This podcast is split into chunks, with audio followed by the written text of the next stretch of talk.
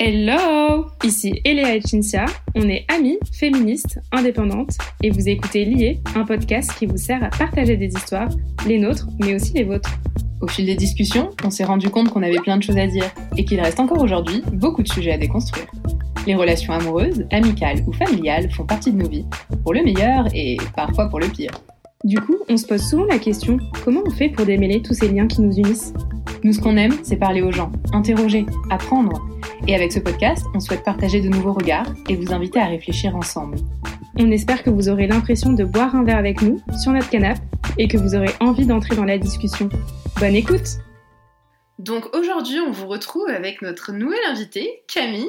Salut Bonjour. Camille. Salut. Hello Donc Camille, tu vas nous partager euh, des expériences, euh, mais avant tout ça, on aimerait savoir, en savoir un petit peu plus sur toi. Donc euh, dis-nous tout. euh, qui, qui es-tu Camille?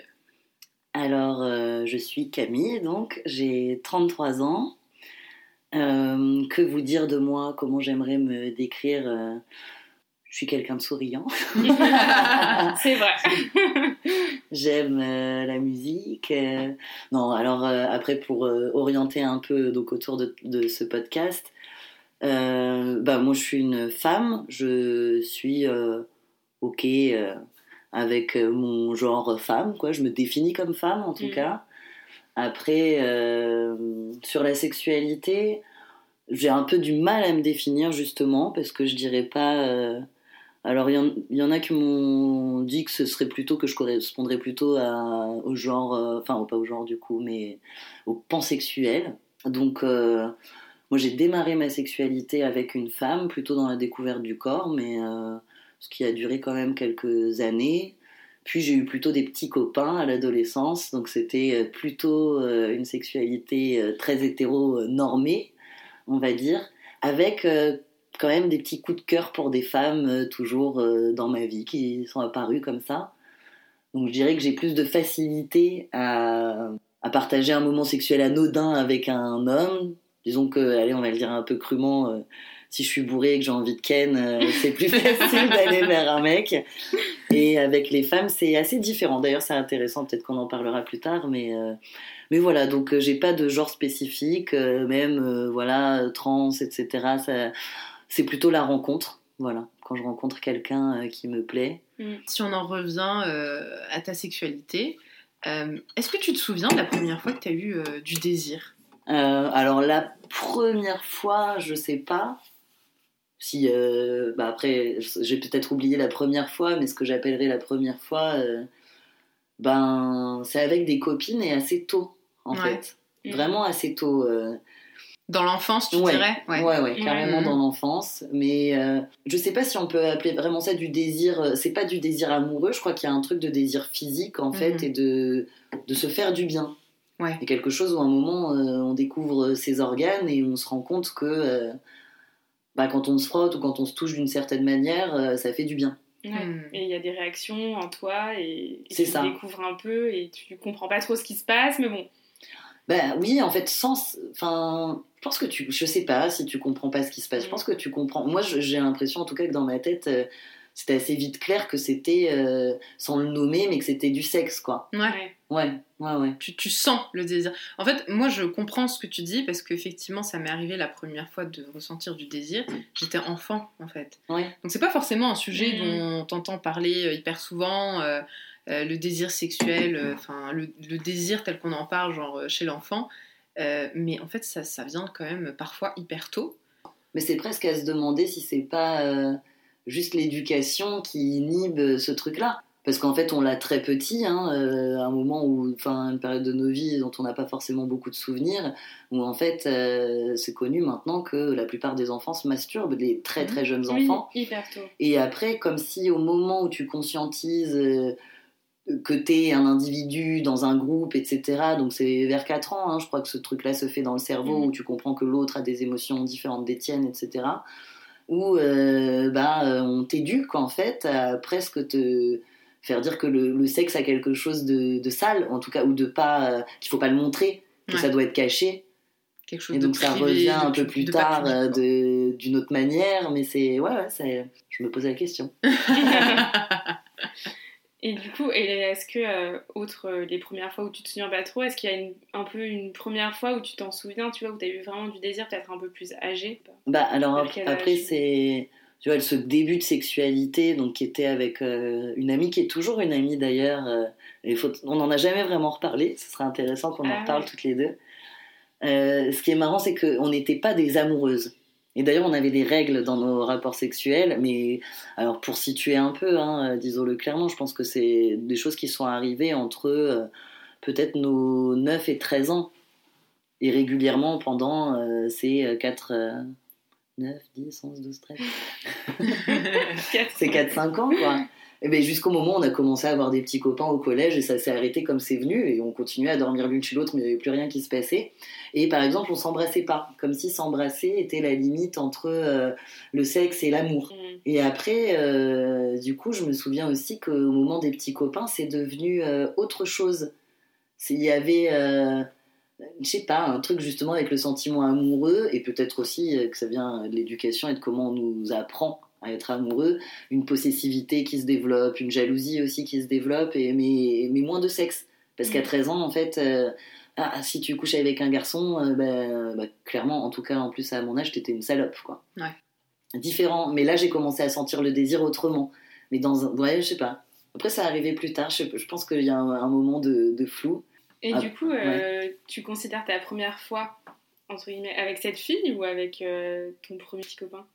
Bah, ça, c'est intéressant parce que. Moi, quand, euh, ma première fois, ça a toujours été après avec un mec au moment où il y a eu une pénétration. Oui, parce qu'on nous éduque euh, comme ça. Oui, complètement. Et puis parce que je pense que voilà, avec cette amie, euh, moi j'ai mis longtemps à comprendre que ce qu'on faisait c'était vraiment du sexe en fait. Pour nous c'était presque un rituel. Hmm. Et puis on dormait euh, l'une chez l'autre euh, au moins une fois par semaine, si ce n'est plus, et c'était vraiment le rituel. On attendait d'être sûr que les parents dorment, et puis après c'était parti quoi. Mais oui, avec le recul, mes premières fois c'était avec elle, clairement. Et non, après, quand j'ai grandi, ben non, ma première fois, c'était, voilà, le rapport euh, maladroit. Avec pénétration. Voilà, c'est ça. Avec le mec qui te dit montre-moi ce que tu sais faire alors qu'il sait pertinemment que c'est ta première fois. T'es là, mais en fait, je ne sais rien faire, gars. Non. Mais dont on se souvient hein, quelque part. Après, il y avait de l'amour. C'était quelqu'un avec qui je suis restée un moment et on s'aimait. Ça rassure un peu. le souvenir devient. Enfin, on le transforme en un truc euh, un peu plus joli. Mais oui, oui, c'est vrai qu'après, j'ai dit dans ma tête, c'était ça la première fois jusqu'à assez récemment, mm. jusqu'à ce qu'on réinterroge un peu. Ce qui est assez intéressant parce que du coup, le fait de rapporter tout rapport sexuel à la pénétration, euh, c'est quand même bah, très lié au patriarcat déjà. Mais, euh, mais du coup, toi qui as vécu ces expériences-là et qui est devenue féministe du coup à l'âge adulte, euh, mm-hmm. de ce dont je me souviens. Est-ce que as eu un, est-ce que tu sens qu'il y a eu un espèce de tournant à un moment dans ta sexualité? Ou euh, par rapport au fait que tu es devenue féministe, euh, tu as commencé un petit peu à réfléchir autrement Est-ce que ça a déclenché d'autres choses en toi euh, Qu'est-ce que tu en as pensé Qu'est-ce qui s'est passé en fait est-ce qu'il s'est passé quelque chose? Ah, Il s'est passé plein de trucs. il y a en effet un moment aussi de prise de conscience et puis ça a beaucoup aidé qui est tous ces échanges, tout cet accès à des paroles de femmes, à des pensées, euh, où en fait à un moment on s'est interrogé sur euh, mais putain en fait ça fait des années qu'on nous couillonne quoi. J'adore le choix du mot. mais euh, c'est sûr que ça a changé plein de trucs. Alors après la petite parenthèse aussi c'est que moi il y a eu un moment un changement de vie. Je suis restée très longtemps avec le même homme. En fait quand j'ai démarré ma vie santé, sentimentale plutôt hétérosexuelle disons que j'ai eu euh, trois mecs, et le dernier avec lequel je suis restée, on est resté quasiment dix ans ensemble. Et en fait, euh, j'interrogeais pas, parce que la relation était fragile, enfin parce que voilà, il y avait tout un mm. tas de sujets pour lesquels j'interrogeais pas euh, et ma position et mes désirs j'étais vraiment dans un truc de ce qu'on m'avait appris un peu pour moi c'était l'homme de ma vie je voulais avoir des enfants avec lui le premier enfant avant 30 ans j'en veux quatre mm-hmm. et quand tout ça s'est arrêté bah, il y a déjà eu un truc de se dire ok c'est pas grave c'est pas grave, on va juste euh, réapprendre à vivre avec soi. Et c'est à ce moment-là, en effet, que j'ai découvert aussi, euh, allez, pour mettre vraiment, euh, faire un truc large, le féminisme. Alors, ce qui est hyper intéressant, c'est que moi, la personne qui m'a introduite au féminisme, c'est mon grand frère. Mhm. Donc, Donc c'est euh, ça a été des conversations passionnantes et justement avec un homme qui s'interrogeait et qui Mhm. m'interrogeait moi en tant que femme et en fait il m'a interrogée et c'est là que j'ai commencé à me poser des questions à me dire mais oui en fait euh, j'ai un homme qui m'interroge sur euh, ce que je ressens en tant que femme Mm. pour lui mieux comprendre et mieux savoir se positionner dans son propre féminisme. Et là en fait ça a été euh, c'était passionnant. Et donc en effet j'ai ouais ça j'ai déconstruit plein de trucs. Plein de trucs de tout ce qu'on m'avait appris. Et en fait je, je suis pas sûre encore d'avoir vraiment tout reconstruit. Enfin sans doute jamais d'ailleurs oui bah évidemment qu'il y a plein de trucs euh, que j'ai interrogés de ma façon d'avoir vécu ma sexualité jusque là qui était euh, aussi dans un truc de euh, faire plaisir à l'autre mais pas dans un truc très noble hein. c'est voilà de quelque part de se dire que c'est un- enfin, pas automatique, hein, je dis pas, j'ai vécu une très belle sexualité avec cet homme-là pendant la grande majorité du temps de notre relation, mais il y avait un truc que j'interrogeais pas, où je pense que, je- et c'est justement là, j'ai pas interrogé mon désir, comme si euh, c'était logique. J'étais amoureuse de lui en même temps, et j'avais envie de lui, j'avais envie de lui faire plaisir, mais c'est vrai que je pense que euh, avec le recul, il y a plein de moments où j'aurais dit, en fait, euh, là j'ai la flemme, là je me sens pas belle, j'ai pas envie, en fait j'ai pas Ouais. envie, tout simplement, sans que ce soit un sujet. Et aujourd'hui, euh, ouais, j'ai fait un chemin de, de fou. Euh, cette relation-là, elle s'est arrêtée il y a trois ans, un peu plus de trois ans maintenant. Et le chemin est dingue. Et en effet, aujourd'hui, euh, je vis tout ça euh, différemment et je suis beaucoup plus OK pour écouter ce que je ressens et le dire. Ouais. Parce qu'il y a une vraie différence entre les deux. hein. Et on ne peut pas toujours dire. Tout, tout le monde ne nous permet pas de dire. Et bah, même nous, hein, il y a des jours, des jours où on se sent vaillante et il y a des jours où Et t'as la flemme. Ouais, où t'as la flemme, quoi, d'aller devoir tout expliquer. Il y a un peu cette notion de faire plaisir à ton homme. Un mec, pour le rendre heureux euh, et pour qu'en fait il soit avec toi et qu'il t'aime toute sa vie, il faut que tu le satisfasses sexuellement. Et donc, du coup, ça te donne une injonction de vraiment faire passer son plaisir avant le tien. Interroger ton désir de est-ce que c'est vraiment moi ce qui me plaît, est-ce que je le fais vraiment pour moi, ou est-ce que je suis en capacité de déjà savoir ce qui me plaît et de pouvoir l'exprimer. Mm. C'est là en fait où je pense la différence se fait. Complètement. Euh, et je trouve, ça, je trouve ça intéressant un petit peu cette, euh, ce moment charnière. Je sais pas si toi tu l'as vécu comme un moment euh, un petit peu. euh, si tu arrives à mettre le doigt dessus ou si ça a été une construction au fil du temps. Moi je Ah sais bah. que ça a été plusieurs petites choses qui ont fait, qui m'ont mené à ça. Je sais qu'il y a d'autres personnes, ça va être plus genre un déclic à un moment donné, genre la rupture avec quelqu'un et la rencontre avec quelqu'un d'autre, on va savoir, tu vois. Mais c'est vrai que je trouve ça intéressant de, de, de voir ce switch Ouais. que tu as Ouais. euh, dans le changement de réflexion de te dire mais en fait euh, mais moi aussi je compte Ah bah ouais, évidemment. Bah alors ça, euh, oui, il y a un moment en effet où. Mais je pense que c'est oui, c'est l'addition de plusieurs. Enfin, en tout cas chez moi, ça n'a pas été net, quoi. Il n'y a Ouais. pas un moment où il y a eu un interrupteur dans ma tête. Non, et puis même maintenant, en fait, il y a des moments où j'oublie tout le chemin que j'ai fait. Il y a des moments où je me paume, il y a des moments où je m'attache à un connard, il y a des moments où je me laisse euh, traiter euh, mal. encore maintenant, mais évidemment, mais en fait, euh, bah, c'est comme ça, quoi. Et, et ça n'empêche pas d'avancer, ça n'empêche pas de continuer à s'interroger. Après, tu prends tout comme. voilà, bon, c'est peut-être une question de caractère, mais tu tires du bon de chaque situation. il faut Voilà, parce qu'en fait, à un moment, c'est, je pense, un réflexe de survie, quoi, pour pas se, tu veux pas te- t'auto-flageller euh, constamment. Mais, mais évidemment, moi, je, enfin, pour moi, c'est pas du tout euh, net. Et euh, mon apprentissage du féminisme, il est constant. on n'en a jamais fini c'est justement ce qu'on se disait avec Eléa je sais pas si tu te souviens Mais si. mais, euh, mais un peu ce côté de tu penses en fait que euh, alors, on a vécu des moments de d'éveil féministe où tu te souviens à un moment donné dans ta vie où tu as eu un déclic sur certains sujets où tu as commencé à vraiment changer ta réflexion et, et voir ta vie un petit peu sous l'angle du féminisme mais en fait t'en as jamais vraiment fini parce que quand tu penses que tu es à peu près ok sur pas mal de sujets il y a un truc qui va arriver Ouais. ou euh, sur lequel tu vas te remettre en question et tu vas te dire ah ouais en fait euh, il y a encore pas mal de boulot Ouais. il y a encore pas mal de chemin Bah oui, oui. et en fait quand tu penses que t'étais ok je pense qu'il faut jamais se reposer sur ses lauriers en disant mais en fait tout va bien je suis ok je suis complètement déconstruite surtout je pense que tu seras jamais arrivé au bout Non, de toute façon c'est tellement ancré et il y a tellement de trucs aussi invisibles qui font que ça te conditionne d'une certaine manière que le temps que tu arrives à repérer toutes ces petites choses t'en auras jamais vraiment fini Non, bien sûr. Alors, il y a des trucs nets. il y a Par des trucs exemple, qui sont très les, nets les blagues sexistes, j'avoue qu'il y a un moment ah oui où dans ma tête. il y a quand eu même un avant après quelque part Il y a eu un switch vraiment, je trouve plus ça drôle, quoi. Vraiment. Il y, a, il y a des petites choses comme ça, en effet, où maintenant que qu'avant je voyais pas et qui maintenant euh, me semble mais c'est c'est gros comme une maison quoi. Je me dis mais comment les gens ne peuvent pas voir que là il y a un problème?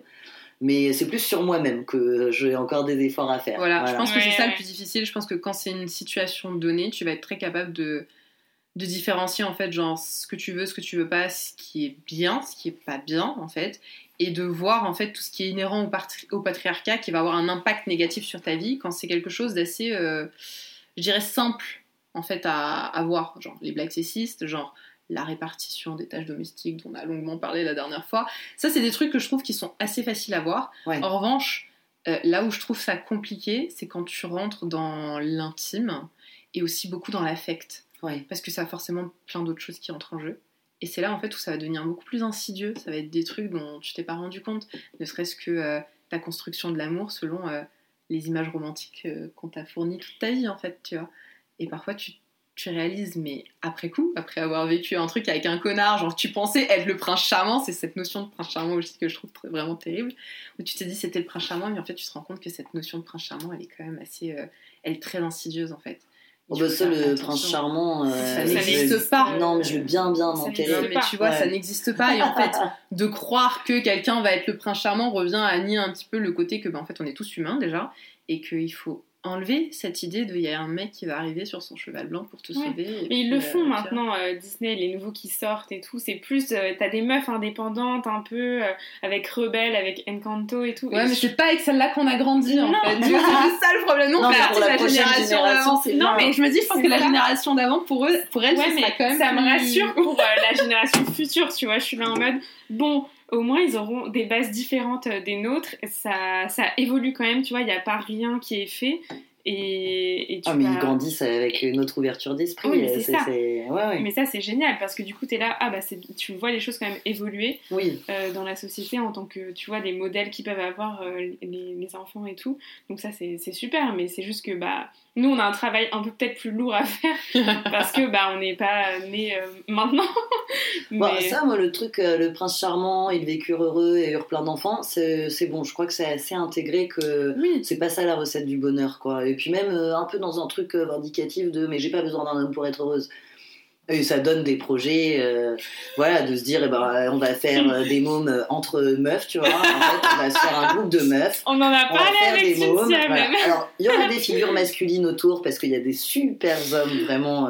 Moi, dans mon entourage, euh, moi j'ai quatre frères, c'est ma tribu, et voilà, il y a des, des mecs vraiment super et qui t'aident aussi. Moi, comme je l'ai dit, voilà, c'est un de mes grands frères qui m'a ouvert au féminisme et qui est un mec qui s'interroge tout le temps, qui remet tout le temps en question sa position d'homme, même parfois un peu trop. Je veux dire. pff, Vas-y, tu peux te reposer aussi, tu as le droit, tu vois, d'être gentil avec toi-même, tu es Bien autant sûr. victime que nous, mais ça c'est lui qui le dit, hein, de, de ce système.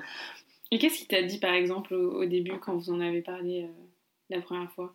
Il y a eu tellement de choses dites, mais euh, bah lui, après, euh, c'est pas arrivé comme ça euh, un matin dans son cerveau. Il a rencontré des femmes qui se battaient pour euh, faire respecter aussi les droits des femmes, pour, euh, pour les droits des femmes. Et, euh, et ça l'a ça l'a vachement chamboulé, en fait. Ça l'a poussé à remettre euh, en question énormément de choses. Et alors, je sais pas ce qu'il m'a dit la première fois, mais en tout cas, euh, un jour, il m'a dit quelque chose aussi qui m'a touchée. Alors, je le retranscris sans doute mal parce que ce ne sont pas les mots exacts, mais l'idée, en tout cas, était de se. Il m'a demandé pardon. Il Ah m'a demandé pardon, euh, ben, entre autres, ne, ne pas m'avoir laissé de place. Tu vois, dans, en fait, ne pas m'avoir laissé euh, une place pour m'exprimer, pour exister, parce que lui en prenait trop. Alors après, euh, peut-être que si ça avait été une femme, ça aurait été exactement la même chose, ça aurait été ma grande sœur et qu'elle aurait pris trop de place, on n'en sait rien. Mais lui, en tout cas, il l'a aussi vachement vu dans ce prisme-là de, de garçon qui a beaucoup de droits et de, euh, voilà, de moi en tant que femme qui ai pris cette, cette petite fille, en tout cas à cette époque-là, euh, tu vois, plutôt euh, je me tais, je me fais discrète, je suis Mhm. gentille et je suis sage, quoi.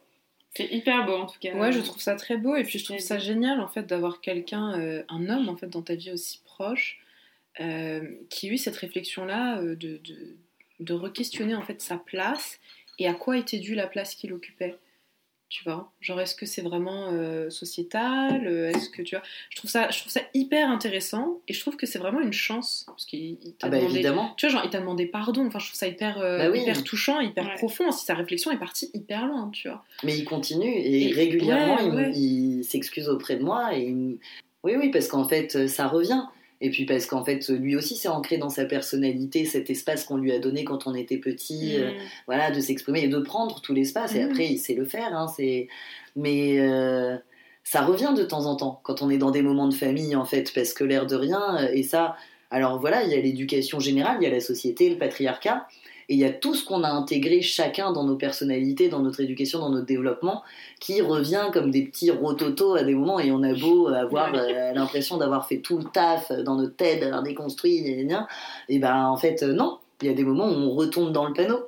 Et ce qui est intéressant, c'est de s'en rendre compte, euh, parce que ça nous arrive, et il faut pas euh, se culpabiliser non plus outre mesure, mais de s'en rendre compte parfois avec le recul et de réinterroger la situation pour euh, peut-être arriver à la changer petit à petit. Il y a un truc super que lui aussi euh, nous a emmené, euh, amené à faire, c'est euh, de bousculer nos parents. Du coup, euh, pour revenir un peu au, au sujet, est-ce que tu te souviens de la première fois où tu t'es vraiment senti libre dans le sexe? Bah, au tout début, Ouais. la découverte de la sexualité là, avec ma pote, il y avait zéro question, quoi. C'était la liberté totale. Je sais pas, en fait, il y a eu différents sentiments de liberté. Ouais. Ouais. Parce que même cette relation euh, longue, là, je me souviens que je pense que euh, sur les. Allez, on est resté, on va dire, euh, 9 ans ensemble. On a eu 7 ans euh, de sexualité euh, dans, dans mon souvenir qui était extraordinaire, quoi. Mm. Enfin, où en fait, c'était le désir comme au premier jour, et il y avait un truc très très fort. Après, euh, on savait pas se dire qu'on s'aime, donc euh, ça passait sans doute par le rapport physique. Voilà, le premier mec avec qui j'ai couché après cette relation, où tu t'interroges un peu, hein, après 9 ans avec la même personne, tu te demandes comment tu vas le vivre, et où en fait c'était le pied, mais c'est génial, je me suis sentie très libre. En fait, non, je pense que de manière générale, euh, je me sens assez libre euh, dans ma sexualité. Enfin, je suis, euh, je suis assez à l'aise. Enfin, assez. Ouais, ouais, ouais. Donc, euh, plein de libertés différentes. Bah, très récemment, il m'est arrivé une histoire de ouf. Et bah, j'ai eu droit à une nuit de sexe avec deux mecs. Mais, euh, mais génial. Vraiment euh, génial. Où en plus, il y a un peu de liberté entre eux. Alors, sans que ce soit euh, des rapports. Enfin, à un moment, on s'interroge parce que vraiment, ça a duré la nuit, quoi. On a vu les rayons du soleil. voilà. Donc, il y a eu forcément des pauses, des pauses longues où on a discuté. Mm. Je leur ai demandé où allait un peu leur liberté dans le rapport homosexuel. Donc, il n'y avait pas de pénétration, mais ça s'embrassait, ça se suçait. euh, et, et c'était euh, ouais, c'était ouf comme relation, enfin comme nuit qu'on a passé ensemble. C'était, euh, je sais pas, euh, c'est un peu cliché, mais un genre d'osmose quoi, vraiment un truc à trois euh, qui se passe. Enfin, c'était génial, ouais, c'était assez génial. Donc c'est plutôt, il y a plein de moments de liberté. Ouais. Après, il y a eu des moments aussi un peu de contrainte. hein. Enfin, pas de contrainte, c'est le mot est dur, mais Mm. des moments où, bah, justement, où t'interroges pas ton désir, pas Mm. plus que ça. Où en fait, c'est euh, une suite logique, où t'oses pas aussi parfois euh, stopper le truc. Parce que si tu t'interroges une seconde, tu dis en fait, euh. En fait non, Ouais. j'ai envie de quoi? Je suis pas à J'ai 100% envie qu'il se casse et euh, de dormir tranquillement chez moi. mm. Mais bon, comme il y a eu les verres, le machin, tu as proposé de venir. Tiens, il y a- il y, a encore, Oui, hein, alors et il y a encore euh, ça parfois. Oui, bien sûr. Alors que tu pourrais dire non ou juste on arrête à, Ouais, à en soi à n'importe quel moment. bah oui. Mais c'est toujours difficile. euh. Ouais, mais on Bah- n'a pas été conditionné à ça. On a été Bah conditionné où tu commences, tu finis. Ouais, et même parfois quand tu le dis, Quand lui parce que. Ouais. Quand je dirais même Ah plus. oui, bah ouais, il y a Ouais, ça ouais, aussi. oui, oui. Bon, ouais, alors ça, c'est encore un autre sujet, mais tu vois, même, euh, même l'avant, quoi. Il y a, bah, il y a quelques temps, je, je, bon, un petit rencard avec un, un mec, et puis on boit des coups, etc. Et en fait, très vite dans la soirée, je sens, il y y a du désir, je suis à l'aise et tout, c'est cool, mais euh, j'ai pas envie de baiser, quoi. J'ai juste envie de passer un moment cool. Et je lui dis assez vite dans la soirée. Je dis par contre, euh, vas-y, je- on s'embrasse, on se câline, on rigole, mais j'ai pas envie euh, qu'on baise. Et je finis par lui proposer de venir. Mais je lui dis clairement, euh, je lui dis viens, on se fait un film quoi, et on se câline. Mais, euh, mais on baisse pas. Je veux pas qu'il y ait de pénétration. Et je mets ce mot-là parce que je sais que dans cette putain de tête d'homme, Mm. baiser, ça veut dire euh, se pénétrer quoi. Pénétration.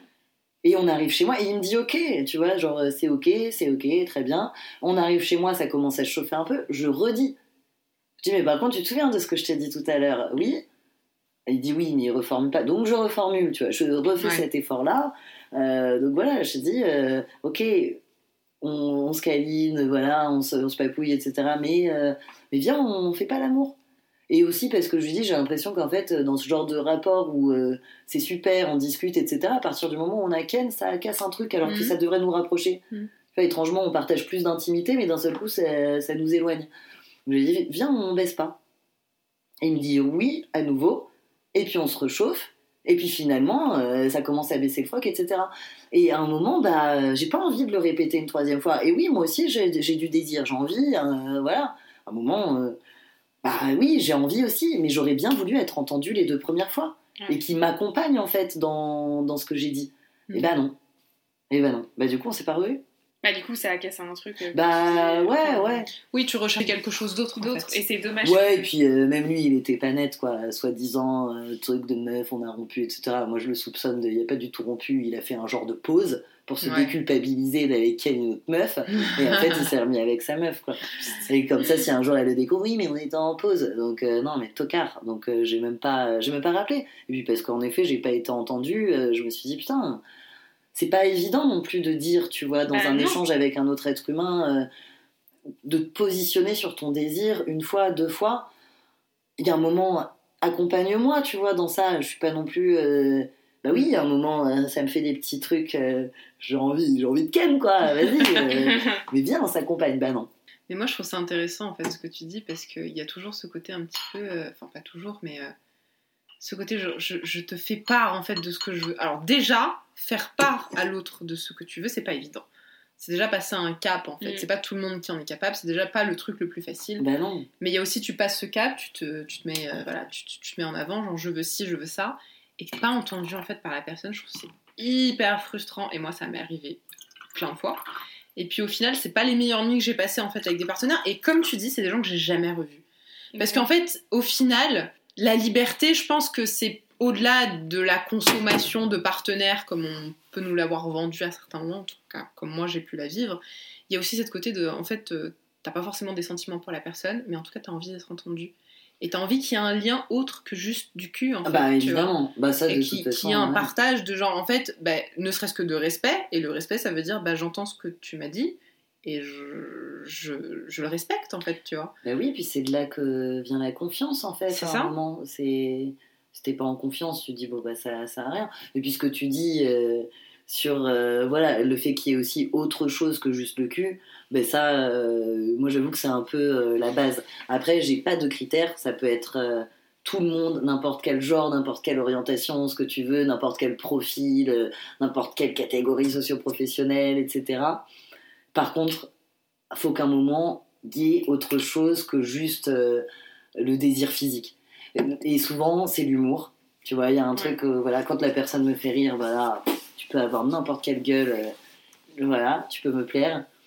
Ou, euh, ou un intérêt, tu vois, ou un truc d'admiration, ou quelque chose. En fait, il faut qu'à un moment, j'ai aussi envie de, de partager un moment de discussion avec toi.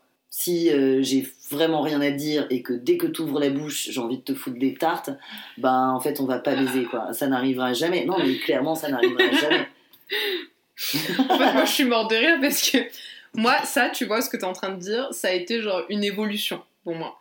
Moi, ça m'est déjà arrivé en fait de, de coucher avec des personnes pour avoir du cul juste pour du cul, tu vois. Et pas forcément être intéressé par la personne en tant qu'être humain, mais juste parce que j'avais envie de baiser et que du coup, bah, en fait, l'autre personne avait la, la même envie et que c'était juste du cul.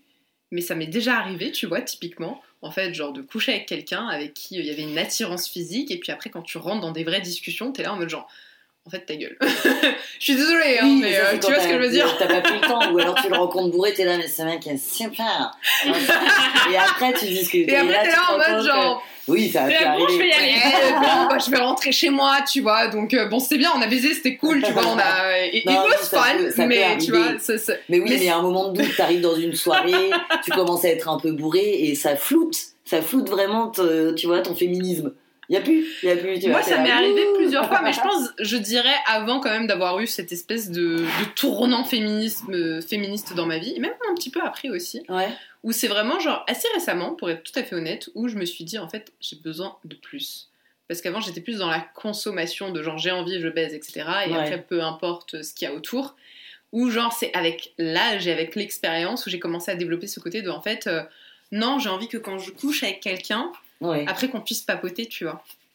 Et c'est pas avec tout le monde que tu peux le faire parce que t'as pas la même connexion avec tout le monde, mais du coup de faire un petit peu plus le tri Ouais. parce que tu sais que la personne avec qui tu vas pouvoir échanger, c'est aussi la personne qui va pouvoir t'entendre et t'écouter, et tu vois ce que je veux dire, avec qui il va avoir un vrai échange. Donc, Non mais après tu vois je vais rectifier un peu parce que c'est vrai qu'il y en a où j'ai pu me dire que c'était quand même euh, limite mais il était beau gosse. Par contre, faut que j'ai envie de lui faire des bisous dans le cou. Oh. Si j'ai pas envie de lui faire des bisous dans le cou, non c'est pas possible. J'irai pas lui lécher la bite, Donc c'est ça, le critère. C'est ça, j'allais dire, c'est ça le critère. ok, lui c'est bon. Et toi, Eléa, c'est quoi ton critère Franchement, je, je pense que c'est un peu comme toi, Camille. C'est plus l'humour, moi aussi. Ouais. Pareil, genre vraiment, si tu me séduis avec l'humour et tout, mais euh, genre. Enfin, il n'y a pas de souci. C'est Bah parti ouais. pour une folle ma- non, mais c'est- non, mais c'est ma faiblesse. C'est un peu, ouais, une Ouais, faiblesse. mais t'es d'un seul coup tu dis j'ai en fait aucun critère physique Oui, c'est ça, exactement. Bah oui, parce que euh, il peut être n'importe quelle Justement. couleur de peau, de cheveux, de, tu vois n'importe quel euh, gabarit, etc. Tu peux arriver à une soirée, rencontrer deux gars, tu vois. Un, le beau gosse de la soirée, t'es là, oh putain, il est magnifique et tout, genre waouh. Mais en fait, quand il te parle, t'es là, oh, il est chiant à Ouais. mourir, c'est un enfer. Et en fait, bah, et son pote et tout, qui est là, bon bah, qui correspond moins à la norme euh, des critères de beauté de la société et de tout le monde, mais qui par contre, mais tu te tapes des barres Ouais. et tout. Et Bah, là, t'es là, évidemment, bah, bah attends, oui. ce mec est beaucoup plus intéressant parce que ça veut dire qu'il a l'autodérision, que tu peux plus parler avec lui, que tu peux rigoler sur des choses. Après, moi, je faisais beaucoup une séparation aussi avant de genre euh, plan cul et potentiel mec. Tu vois ce que je veux dire genre, Ouais, euh. Ouais. genre, en fait, toi, je vais te voir. cases. Non, mais c'est ça en fait. Toi, genre, bon, je sais que ça va pas aller plus loin que euh, une nuit ensemble, tu vois. Et toi, par contre, je te trouve plus intéressant. Genre, euh, je te verrais plus dans une espèce de continuation de on apprend à se connaître. C'est là, en fait, où je faisais un petit peu le parallèle. Que maintenant, je sépare plus les deux. En fait, c'est plus genre, je merge un peu les deux. Enfin, tu vois, je, je prends un petit peu des deux où je me dis, j'ai envie de coucher avec toi, mais il faut qu'il y ait aussi autre chose. Bah oui. Pas forcément, on va continuer à se voir ou machin, ouais, mais il faut qu'il y ait autre, chose. Et, puis bah, c'est là d'ailleurs que tu partages des sexualités un peu plus intéressantes. Ah. tu le mec avec qui tu partages rien, 9 cas sur 10, c'est celui qui te baisse comme un marteau-piqueur ou ça t'a aucun intérêt. Quoi. C'est et lui il est là à kiffer quoi. T'es là mais en fait ça n'a aucun ça intérêt dans le quoi. Porno. Mais oui, bah ça l'éducation porno, porno c'est grave. Bah putain, moi, les, les quelques fois quand même, parce que évidemment, euh, oui, je me masturbe, je vais sur YouPorn, Ouais, Putain. moi aussi, mais il y a rien. mais je passe une demi-heure à chercher une Toi vidéo aussi qui me convienne, quoi. Moi, je suis passée au porno audio. J'ai essayé l'autre fois, je cherchais sur Spotify, j'ai mis podcast érotique, Vox. machin. Vox. Oh ah, ok. Vox, avec deux X à la fin pour euh, ceux qui nous écoutent, genre vraiment avec Eléa, on, On est, des adeptes. vois, on est un peu des adeptes. Alors, certains épisodes sont payants, mais il y en a quand même certains qui sont Ah ouais. gratuits. Et franchement, au début, j'ai écouté, parce que je crois que j'ai lu ça dans un magazine, dans Cosette ou je sais plus, et, euh, et j'ai écouté le truc et je sais, en fait, c'est quand même très stylé. Parce que t'as pas ce côté genre euh, porn mainstream, euh, hyper, euh, hyper violent avec des images qui te font pas du tout kiffer ou tu te reconnais pas du tout. C'est Ben vraiment, bah, comme tu dis, marteau-piqueur en mode boum boum boum, C'est tu vas en fait, seconde, c'est tu vois. ces gros plans sur des organes génitaux, en fait? Ouais, c'est pas Moi, ça. ce que j'ai remarqué, que ce qui m'excitait vraiment, c'était les regards, tu Ouais. vois, dans le porno. Et Mm. du coup, tu vois, de chercher des trucs un peu euh, de vrai. Je me souviens, une des premières vidéos porno que j'avais vues, c'était un truc, sais, les trucs à l'américaine où ils sont à une teuf, et puis là, il y en a un qui ouvre la porte de la salle de bain, et il y a euh, un mec qui est en train de caler une meuf, Ouais. et euh, ah, ça arrive, bon, le truc de voyeurisme, hein, où t'as 12 personnes qui arrivent dans la salle de bain et qui filment, ça, horrible. Sauf que l'image que t'avais, c'était un mec qui était en train de prendre son pied. Alors, euh, bon, malheureusement, c'était encore un mec qu'on voyait en train de prendre son pied. hein. La Mm. fille, on voyait pas grand chose de son plaisir. Mm. Mais lui, tu voyais que c'était pas fin. Enfin, en tout cas, ou alors c'est un excellent acteur. mais euh, vraiment, et tu voyais, il, ah, il kiffait son truc. Il y avait tellement de plaisir dans ses Ouais. yeux, dans son visage, que c'était excitant, quoi. Ouais. Ouais. Mais c'est pour ça que je trouve que dans le porno, sinon les vidéos amateurs sont parfois beaucoup mieux que les vidéos pro. Parce qu'en fait, c'est des gens qui, comme nous, euh, tu peux être dans un couple et te dire Oh, viens, on tourne une vidéo, on la met sur Pornhub, Pornhub et tout, c'est marrant, tu vois. Et, euh, et en fait, je trouve ça limite plus sincère parce que euh, c'est sûr. c'est deux sont personnes pas des acteurs. c'est pas des acteurs, ils sont amateurs, c'est deux personnes qui sont là, qui partagent un moment, etc. Et du coup, ça, je trouve ça plus excitant que de voir des vidéos où ils ont un fake jeu d'acteur au début où c'est l'enfer, et en fait où c'est pas du tout excitant. euh, Bah non, final. évidemment pas. Mais enfin, et c'est pour ça que le porno audio c'est trop bien aussi parce que je trouve que bah, c'est beaucoup plus dans l'imagination. Bah tu oui, vas t'imaginer les ça. choses, t'écoutes la voix, tu te concentres sur la voix de la personne. Et moi, que ce soit une femme ou un homme d'ailleurs, enfin, il y a des choses qui vont m'exciter, même si c'est une femme qui le dit. Alors que, enfin, j'ai jamais, euh, tu vois, eu de rapport avec une femme, mais juste parce que elle te raconte des choses, elle te, enfin, comment elle te décrit des situations, etc.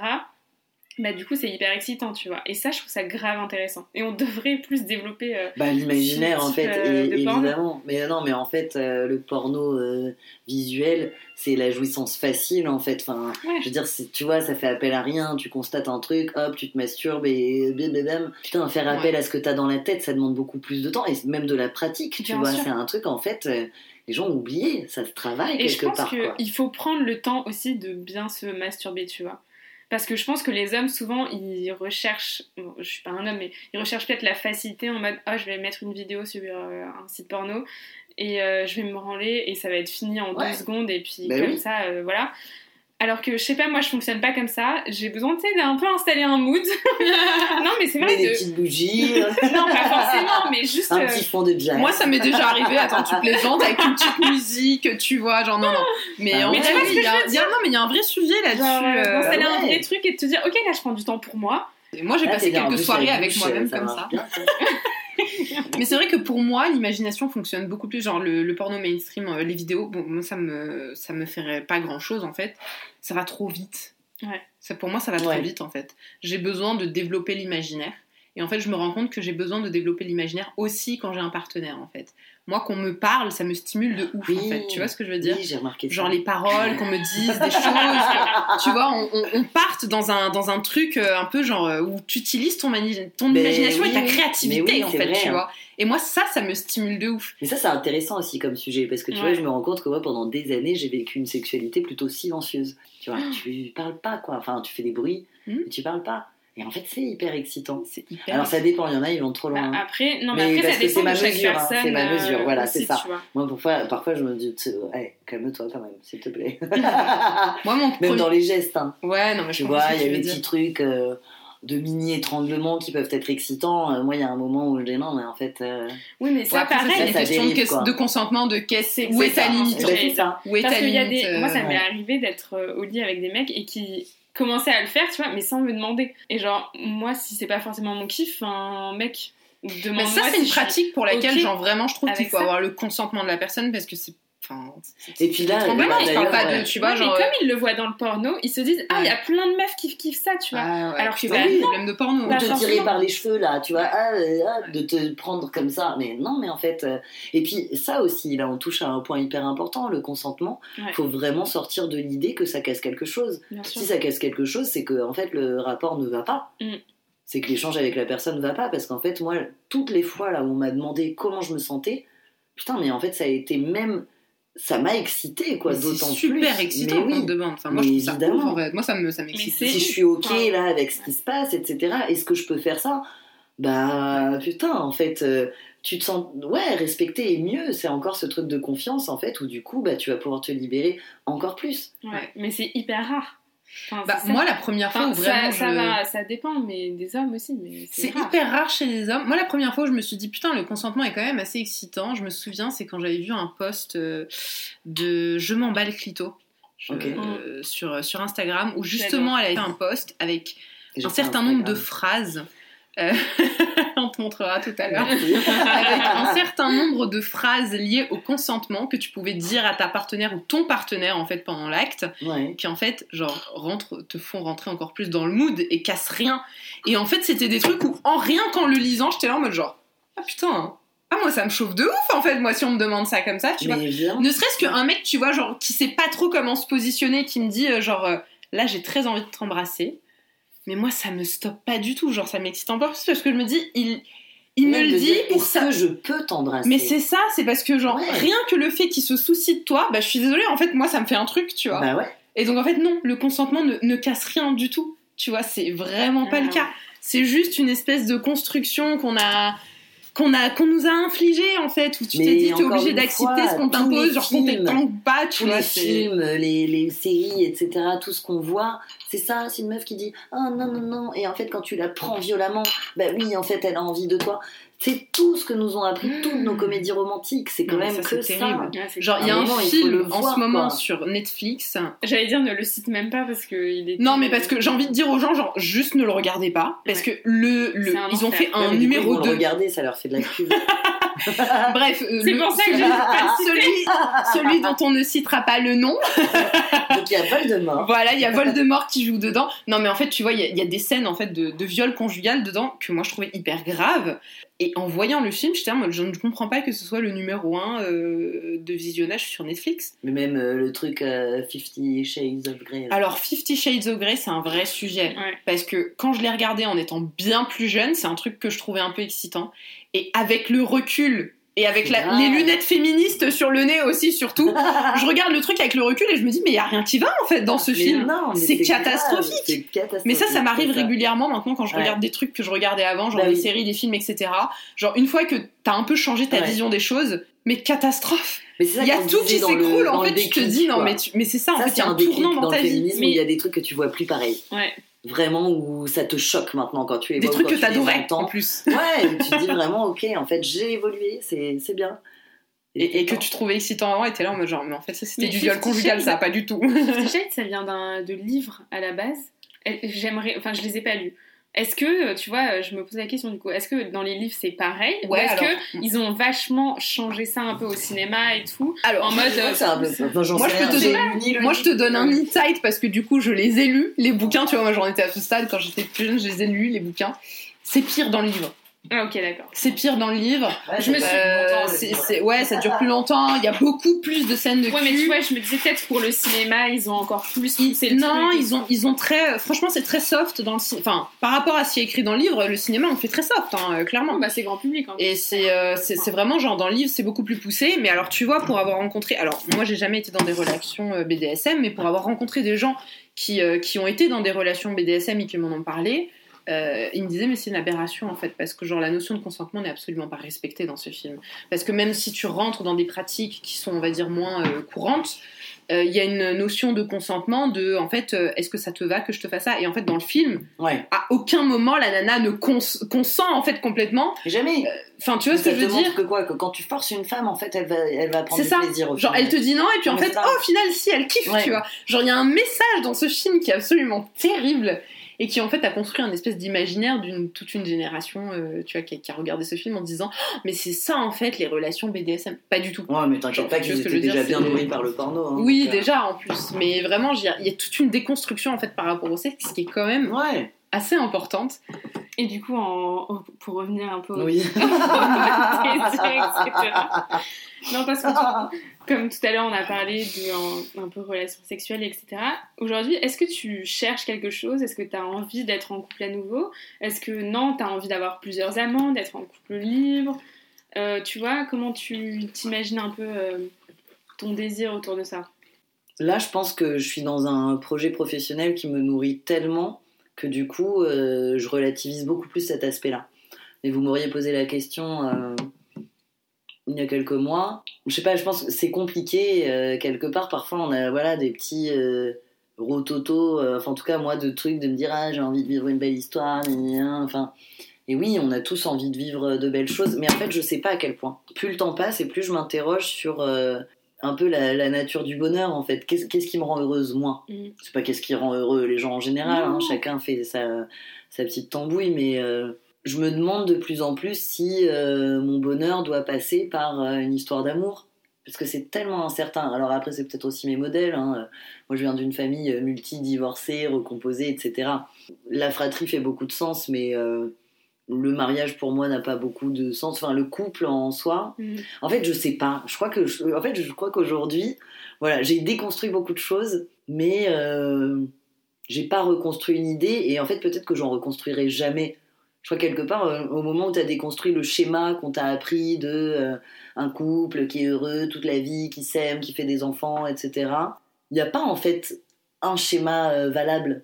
Et donc, en fait, aujourd'hui, j'en sais rien. Je, je- vraiment, je crois que. euh, Et puis, je me suis recassé les dents euh, plusieurs fois. hein. J'ai fait vraiment du caca. euh, voilà, trouver que quelqu'un, tu vois, euh, d'un connard parce que dans son regard, je me dis, ah tiens, il est différent. Voilà, il est différent dans son regard, il a un joli sourire. Ah là là, je suis sûre qu'on va s'aimer toute la vie et de pas réussir à voir que c'est juste une sous-merde tu vois, qui me fait souffrir.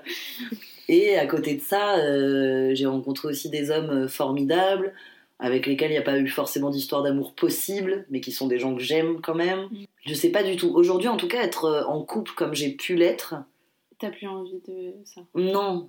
Alors, en fait, je sais même pas, je, enfin, parce que c'était pas équilibré. Peut-être que je peux être dans un couple exclusif. Je- J'en sais rien, en fait. Je me dis. euh, en fait, je, je me dis juste que je veux me laisser porter par les rencontres que je fais. Et que s'il y a un moment une rencontre, et que pendant, en tout cas, au enfin, c'est même pas pendant un temps, si. Tant que je le vis comme ça en me disant j'ai envie de me consacrer là à cette histoire, parce que je sais que je peux être aussi comme ça, où bah, quand je vis quelque chose de fort, j'ai pas forcément la place d'en vivre plusieurs en même temps. Parce qu'en fait, c'est difficile quand tu vis quelque chose de fort, et même dans les amitiés, euh, ça demande de l'énergie, ça demande aussi de l'investissement, et que en fait, euh, on n'est pas 12, on est une personne à la fois. Donc euh, voilà, parfois, euh, j'ai envie de me consacrer à une histoire. Parfois, il y a plusieurs histoires qui peuvent se vivre en même temps. En fait, je vais juste voir euh, comme ça vient.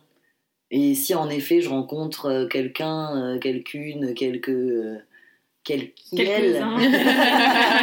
Non, mais Oui, oui.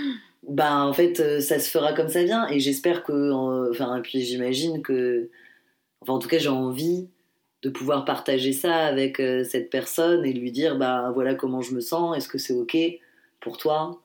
Euh, mais en fait j'ai à ce stade-là de ma vie j'ai plus vraiment d'idées préconçues. Et parfois euh, ça n'empêche que je me laisse embarquer par des petits papillons et que je redeviens euh, complètement ce que je pouvais être il y a quelques années où euh, voilà, je me mets dans des situations euh, de merde, je le vois plus vite, je le vois mieux, Mm. je, Ouais. je me connais un peu mieux, à force de renfort de psy aussi, faisons la pub à la psychanalyse, parce que c'est quand même, enfin au psychologue en tout cas, sans que ce soit une psychanalyse, mais au psy, euh, voilà, qui aide aussi à mieux se connaître. Bien sûr. Et quand tu te connais mieux, tu fonctionnes mieux avec toi-même. Ça n'empêche pas que tu retombes parfois, souvent, dans les mêmes travers. Mais euh, tu vois un peu plus clair sur toi et tu arrives mieux à te prévenir, mieux à te protéger de situations. J'ai rencontré, euh, allez, il se compte sur les, les deux, trois doigts d'une main. non, mais des, des hommes et des femmes euh, bah, assez exceptionnels et qui te font te dire qu'en fait c'est ça. Même si avec euh, elle et eux ça n'a pas euh, marché comme j'aurais voulu à ce moment-là, ben ça te fait te dire que ça existe quoi et qu'en fait euh, il y a des personnes avec lesquelles tu peux vraiment partager euh, et tes doutes et tes envies et, et construire peut-être quelque chose autre. Et ça n'empêche pas de temps en temps de faire des projets avec euh, ma meilleure pote, de se dire euh, bah, on va euh, aller prendre chacune un donneur au Danemark, parce qu'au Danemark, apparemment, les mômes ont le droit de connaître l'identité du donneur. Et on va faire chacune un enfant au même moment, et on fera une communauté de femmes avec des figures masculines autour quand même, et qui ne sont pas forcément les papas, et que, en fait, vas-y. Merde quoi, notre bonheur ne dépend pas d'une histoire d'amour euh, et qu'on peut construire ça autrement, avec des belles amitiés, avec des gens qui nous entourent en fait d'autant plus fiables et Ah, des Go. amitiés, c'est des histoires d'amour aussi. Ouais, des histoires, oui, complètement. Et la famille aussi, ce Bien sont sûr. des histoires d'amour. euh, Et en fait, partager de l'amour avec des gens qui t'entourent, qui t'entourent bien. Mm. Tu vois, il suffit pas d'aimer beaucoup, il faut aimer bien les gens. Et parfois, quand on est, euh, tu vois, dans ces sentiments euh, d'amour, euh, est-ce que, encore une fois, c'est l'éducation ou est-ce que c'est vraiment comme ça que ça se vit? Mais de papillons, de trucs qui nous dépassent, ben, on voit moins clair, quoi. En discutant avec vous, on a beaucoup rattaché la notion de sexe, parce que c'est- c'était ça le thème du podcast, en fait, aux, aux sentiments, aux relations. Et c'est là où on en revient à lier. Lier, en fait. non, mais tu vois, en fait, cette notion de. euh, moi, j'ai beaucoup, j'ai beaucoup évolué avec cette notion de. Pendant, pendant plusieurs années, de le sexe, c'est séparé des sentiments et des émotions. Je Non. sais pas si c'était pour me protéger ou c'est parce que, enfin, je sais pas, il y a un truc dans ma tête qui me disait, genre, je sépare les deux. Et en fait, là, maintenant, je rassemble les deux. Et en fait, je me dis, mais en fait, ça a toujours été ensemble. Je sais pas par quel. euh, Enfin, si, en fait, je sais par quel processus ça s'est fait. c'est un peu cette notion patriarcale de en fait les hommes font l'amour sans sexe et que du coup la libération sexuelle des femmes c'est un peu Mm. calqué euh, pour une certaine partie sur cette idée de genre euh, amour sans sexe, mais en fait c'est pas le cas Ouais. parce que tu pars dans un rapport intime. Donc en fait si tu as envie d'avoir un rapport vraiment intime, intime veut dire échange. Forcément tu rentres dans l'intime de l'autre. Une dernière, enfin une dernière question. C'est plus euh, si tu avais un conseil à donner, quelque chose à dire. euh, Parler, quoi. Parler euh, avec les gens qui vous entourent, euh, des, questions, des, même des, des problèmes, des trucs qui peuvent vous arriver. Euh, Moi, je me suis rendu compte parfois en pensant euh, confier un truc qui était, je pensais, un de mes plus grands secrets, mon corps de femme, etc. Qu'en fait, les trois quarts des femmes vivaient exactement la même chose. Donc, parlons autour de nous pour comprendre aussi qu'on on est des tas à vivre les mêmes choses Mhm. Qu'on peut s'apporter beaucoup, les unes les autres, les uns les autres, les uns aux unes, et... enfin voilà, dans tous les sens. Euh, ouais, je dirais ça, et puis, euh, et puis que chaque- chacun, chacune euh, mérite de vivre des belles choses, quoi. De... Oh, c'est beau ça. Ouais, Moi, Mais je trouve ça intéressant parce que c'est- c'est le deuxième épisode qu'on enregistre et c'est vraiment euh, le conseil qui revient à chaque fois, c'est la communication. Ouais. ouais. La communication. Donc voilà, pour ceux qui nous écoutent, la communication, c'est le number one des, des conseils. Bah, Mais c'est vrai que c'est hyper là-dessus, hein. important. On va finir là-dessus. C'est un très bon dernier conseil, tu vois. Bah, du coup, merci beaucoup Camille euh, d'avoir participé à notre podcast. On était Bah, trop merci, contente de t'accueillir avec nous. Vous venez d'écouter Lié, un podcast réalisé par Eléa et Cinzia. Si l'émission vous a plu, n'hésitez pas à laisser 5 étoiles sur Apple Podcast et de vous abonner pour suivre les prochains épisodes. Vous voulez entrer dans la discussion ou partager votre expérience? Rendez-vous sur Instagram @liepodcast ou écrivez-nous par mail à liepodcast@gmail.com. On sera ravis d'avoir votre réaction. Et si vous voulez nous soutenir, n'hésitez pas à partager ce podcast à votre père, votre frère, votre flirt, votre copine ou vos collègues. Merci à Benjamin Widawski pour la musique et à Alixia Molo pour le graphisme. Merci à tous pour votre écoute et à bientôt